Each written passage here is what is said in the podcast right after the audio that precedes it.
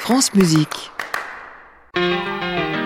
C'est l'histoire de deux auteurs de chansons, Michel Berger et Luc Plamondon, qui veulent consacrer trois ans de leur vie à créer un opéra.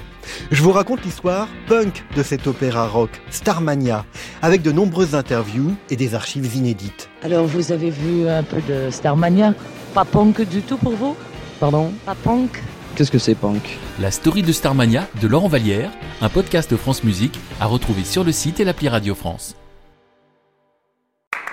À réécouter sur francemusique.fr.